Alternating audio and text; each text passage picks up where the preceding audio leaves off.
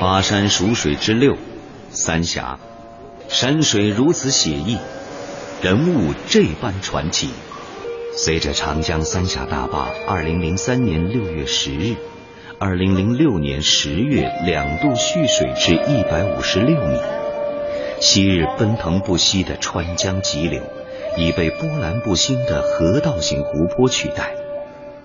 三峡昔日花水急如箭。八船去若飞的自然神韵已不复存在，一个新的峡江地理概念——三峡水库正在兴起。长江三峡大坝的建设导致三峡流域淹没，百万大移民、城乡搬迁及社会重组，中央和全国各省区上千亿资金瞬时集中投入等一系列重大事件。上世纪九十年代以来，同时发生在三峡这块古老土地上，积聚起前所未有的现代化、城市化、市场经济的巨大能量，使原有的自然生态和社会生态发生变化。千万年形成的传统三峡文化也随之产生剧烈震荡。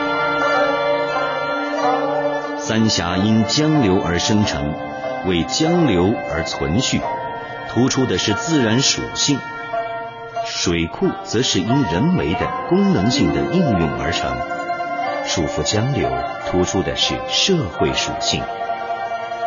三峡成库后，库岸没有了河滩，只有水基线，陆地与江河只有一线的界限，没有缓冲带。三峡工程蓄水后。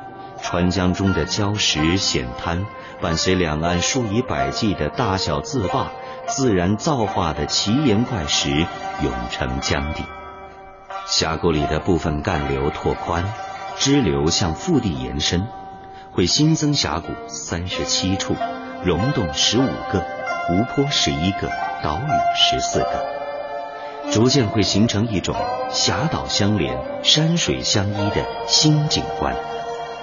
那将是三峡文化新的物象基础，而新的景象及文化能否引发后人对于自然河川与人类精神世界之间互动的激赏，从而形成民族新的审美风尚呢？时间将给我们最好的答案。三峡库区建成后，归属重庆的库区内会形成一系列新的景观区，如丰都民居群、涪陵白鹤梁题刻水下博物馆、万州钟楼古建筑群、忠县石宝寨白公祠文物保护区、石柱西驼云梯街民居群、云阳张衡侯庙、磐石城文物保护区、奉节白帝城瞿塘峡题刻宝塔坪文物保护区、巫山大昌古镇。神女庙文物保护区等，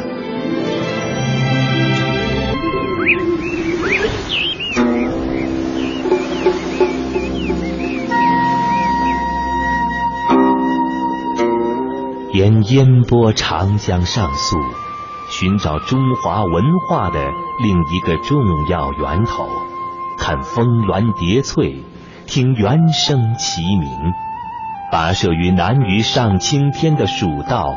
期待着满山红叶时的绚烂，人文中国走进巴蜀大地，为诗的国度大声喝彩。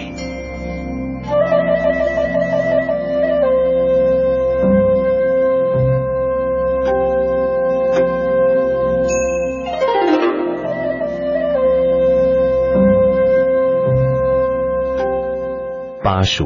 是先秦时期的地区名和地方政权名，主要在今四川境内，东部为巴，西部为蜀。据《华阳国志》记载，先秦巴蜀地区的民族有仆、从、居、公、奴、夷、延、滇、辽等族称，其中大部分是百仆之系。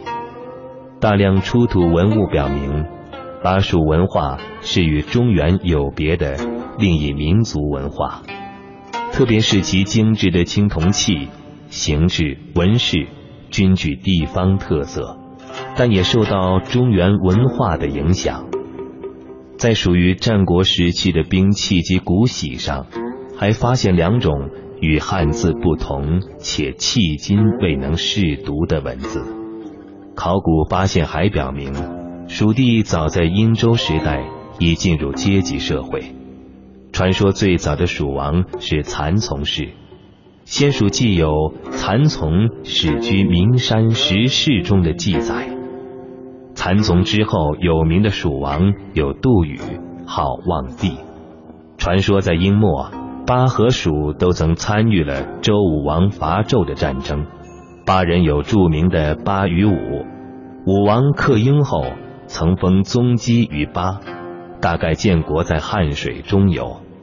巴在春秋时。和邻近的邓、申、楚等国都有交往，和楚还有婚姻关系，但后来也被楚所并。在今重庆东部涪陵地区，当时还有一个治巴，战国后期灭于楚。秦在灭蜀之后，随即也灭掉建都于蒋州，也就是今天重庆的巴，后又从楚夺得大片巴地。建立巴郡，秦灭巴蜀，为进一步灭楚和统一六国准备了条件。公元前一三五年，汉武帝巴蜀数万民众修南夷道，直通柯江和滇池区域。汉武帝还命蜀人司马相如入川，抚育民众，招抚琼、泽、冉等西南夷部落，并在齐地置县。